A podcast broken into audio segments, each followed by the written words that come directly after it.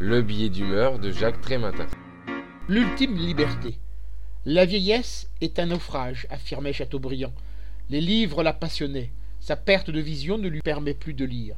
Elle marchait toute la journée. La voilà clouée dans son fauteuil roulant. Elle passait des heures au téléphone. Son élocution est devenue incompréhensible. Elle adorait tricoter. L'arthrose a paralysé sa main droite. Il ne lui reste plus que le sommeil dans lequel elle plonge jour et nuit.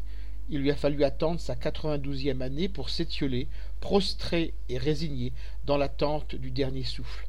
Du lit à la fenêtre, puis du lit au fauteuil, et puis du lit au lit, chantait Brel. Cette vie jusqu'au bout ne pousse-t-elle pas au désespoir quand elle perd son sens, à l'image de cet octogénaire condamné le 3 novembre dernier à cinq ans de prison avec sursis pour avoir tué sa femme atteinte de la maladie d'Alzheimer? Face à la dépendance due au grand âge, pas de distinction entre valides et personnes avec handicap.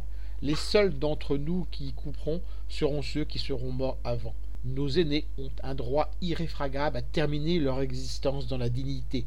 Le degré de civilisation d'une société devrait aussi se mesurer à la qualité des soins qui leur sont prodigués.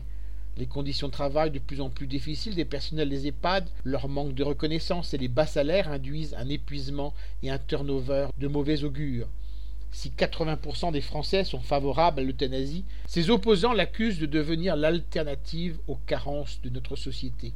Plus de 3000 vieillards se suicident chaque année. Le sentiment de déchéance justifie-t-il de reconnaître cette ultime liberté de disposer de son existence? Le plus raisonnable serait d'assurer une fin de vie digne tout en garantissant à chacun le libre choix de décider comment et quand en finir. S'en remettre à la grande faucheuse pour fixer la date de l'ultime rendez-vous ou décider soi-même quand lui damer le pion.